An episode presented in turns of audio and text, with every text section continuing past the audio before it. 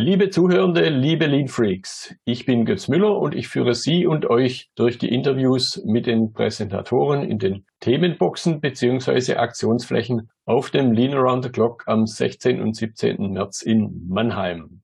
Im heutigen Interview geht es wieder um ein spannendes Thema. Es geht um die Zusammenführung von zwei Welten, vergleichbar könnte man sagen, mit dem Thema Lean und Agile, aber auf einer ganz anderen Ebene. Und da habe ich zwei Fachleute bei mir, die Iris Pitschel und den Daniel Reichert. Iris Pitschel hat den Hintergrund in operativer Logistikleitung in der Industrie, dort auch Restrukturierung und hat Energiemanagement mitbegleitet. Und Daniel Reichert beschäftigt sich schon über zehn Jahre mit dem Thema Lean und Green, hat einiges an Literatur dazu veröffentlicht, hat einen Hintergrund in der Luftfahrt und im Schienenverkehr. Hallo Iris, hallo Daniel. Hallo Götz. Hallo Götz, grüße dich. Ja, wir unterhalten uns heute über das Thema Lean und Green. Das, was ihr an den zwei Tagen im LATC im März 2023 an den zwei Tagen präsentieren werdet auf eurer Präsentationsfläche. Und zum Einstieg die Frage, warum ist das Thema überhaupt interessant? Man mag natürlich eine triviale Frage sein, trotzdem glaube ich, ist wichtig, sich damit zu beschäftigen.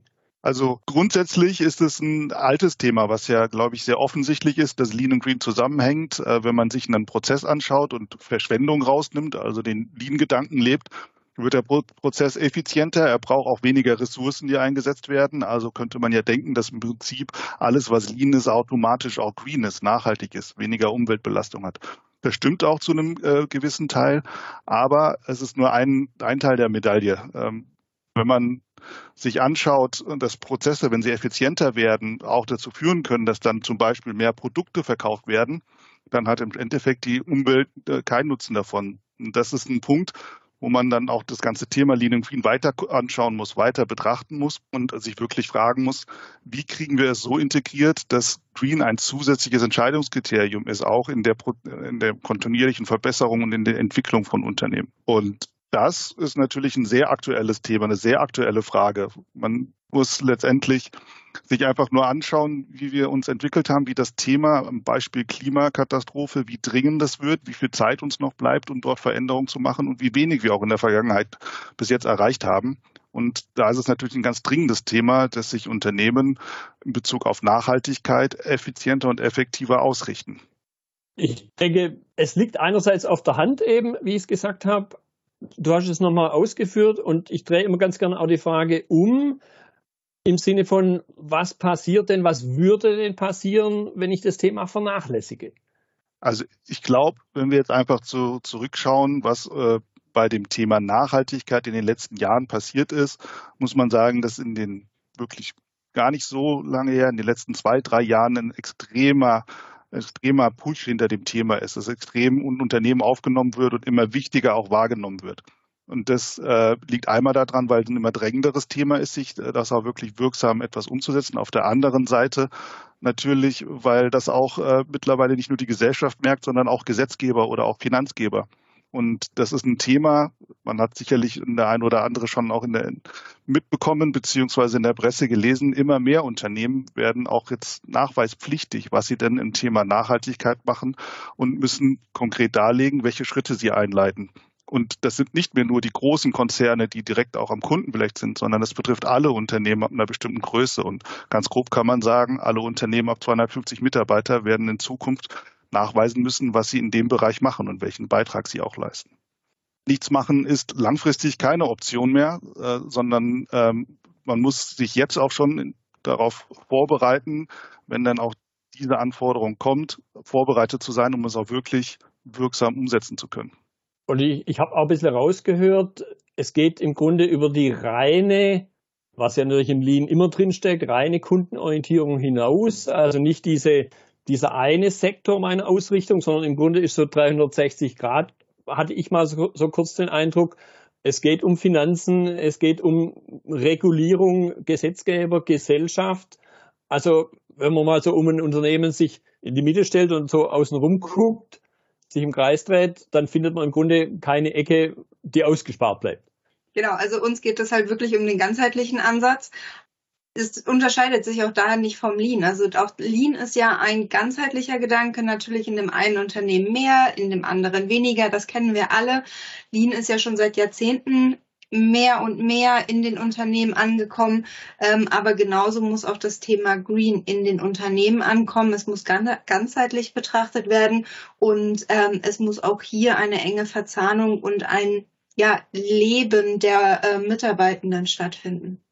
Und aller eben. Also auch da gilt das alte Prinzip, es bringt nichts, wenn ich irgendwo so in einem elitären Elfenbeinturm, könnte man es ja manchmal ausdrücken, Lean betreibe oder das irgendwo hin delegiere, sondern im Grunde betrifft es auch da jeden.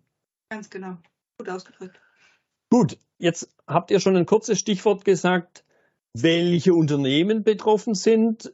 Jetzt sind natürlich auch Unternehmen, Schrägstrich Unternehmensvertreter, also Mitglieder aus Organisationen, sind auf dem LHTC, aber zum Schluss sind es natürlich die Menschen. Ist natürlich der einzelne Mensch, der halt jetzt eventuell dann auch vor der Qual der Wahl steht auf welche Themenfläche gehe ich denn? Und jetzt wäre die Frage an euch, wer sollte auf eure Themenfläche gehen? Wen wünscht ihr euch da durchaus? Auch das ist, finde ich, eine berechtigte Frage immer, weil auch da ja dann eine Form von Kundenorientierung stattfindet. Ihr wollt ja nicht irgendjemand was erzählen, das den gar nicht interessiert. Also grundsätzlich laden wir alle dazu ein, die äh, anerkennen, dass das Thema Nachhaltigkeit wichtig im Unternehmen muss. Und genau wie ihr beide es gerade auch gesagt habt, es äh, der ganzheitlichen Sichtbedarf, weil wir sehen ja durch das, den Nachdruck, den aktuell das Thema Nachhaltigkeit hat, ist die große Gefahr, dass es eben eher der Elfenbeinturm ist, in dem es vorangetrieben wird. Ne? Es sind viel in Unternehmen sehen wir, dass die Lean-Abteilung oder die Abteilung, die die Prozesseverbesserung verantworten, auch vorantreiben, ganz anders aufgehängt sind zum Unternehmen, ganz anders auch in ihren Sprachen, Denkweisen sind, als die vielleicht auch teilweise neu geschaffenen Nachhaltigkeitsabteilungen, Umweltmanager etc.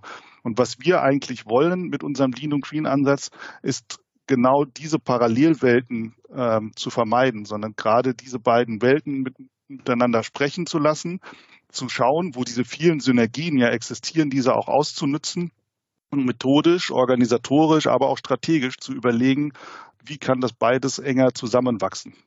Gut, da höre ich auch raus, es sind einerseits die Entscheider gefragt, die ein Stück weit dafür verantwortlich sind, eben diese zwei Bereiche zusammenzuführen, aber dann eben auch Mitglieder dieser zwei Bereiche, die im Extremfall vielleicht hier die Chance haben, durch andere Kontakte aus anderen Unternehmen oder durch euch eben diese andere Welt kennenzulernen, wenn es vielleicht in dem Unternehmen eben diese, diese Verknüpfung noch nicht gibt.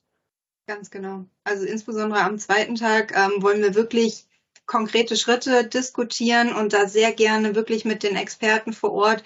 Ähm, das heißt, ähm, die sich bei sich in ihren Bereichen super auskennen oder auch von mir aus gerne noch nicht so weit, die einfach die Diskussion mitnehmen wollen, ähm, die zum Beispiel den Schwerpunkt Lean haben und jetzt einfach für sich mal mitnehmen wollen, wie kriege ich Green entweder neu mit aufgesetzt und zwar auf dem Lean-System. Das heißt, wir wollen, wie eben schon angesprochen, keine zweite Welt schaffen, sondern wenn eine Lean-Welt existiert oder eine Systematik, ähm, wie können wir dort drauf aufbauen? Wie können wir die vorhandenen Strukturen nutzen, damit es einfach eine einheitliche Reporting-Struktur gibt, damit es nicht zusätzlichen Aufwand gibt, oder natürlich auch gerne, wenn es schon zwei Welten gibt, wie lassen sich diese besser verzahnen?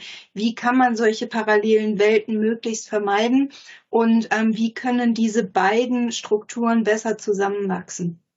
Du hattest gerade schon ein bisschen angedeutet, zweiter Tag. Ich meine, es ist jetzt, glaube ich, keine Neuigkeit, dass das LATC zwei Tage lang ist.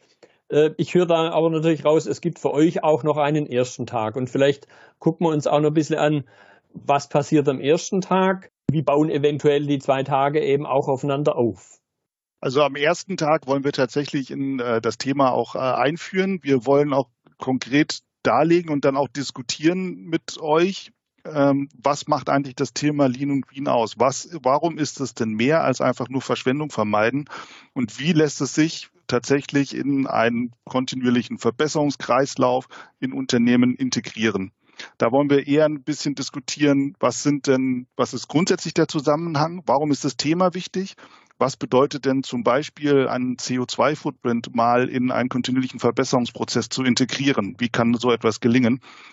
Und da beleuchten wir auch, was heißt es, eine Nachhaltigkeitsstrategie so zu herunterzubrechen, dass sie letztendlich auch nach innen wirkt. Weil Realität in Unternehmen ist, viele Nachhaltigkeitsstrategien sind eher Marketing getrieben, Compliance getrieben, nach außen wirkend. Was man braucht, ist, dass es nach innen wirkt.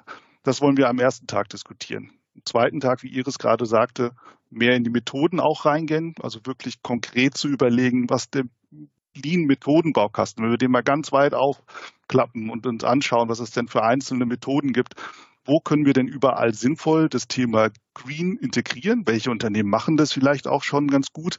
Welche eignen sich besonders gut, um eben das große Ziel dahinter, in vielen Punkten das Rad nicht neu zu erfinden, sondern eher zu schauen und aufzubauen auf dem, was schon besteht an Methoden und Know-how. Gut, also ich habe da definitiv rausgehört und jetzt kommt der spontane Gedanke, Lean Around the Clock heißt nicht nur Around the Clock, sondern eben diesen 360-Grad-Gedanken von vorhin nochmal aufzugreifen, auch auf einer anderen Ebene, in einer anderen Dimension rund um das Unternehmen, rund um das Thema Umwelt, rund um das Thema Green. Und deshalb kann ich nur alle Besucher des NATCs sofern Sie schon eine Karte haben, dazu motivieren, bei euch vorbeizuschauen und all die, die noch unentschlossen sind, vielleicht noch keine Karte haben, den lege ich ganz warm ans Herz, sich eine zu kaufen.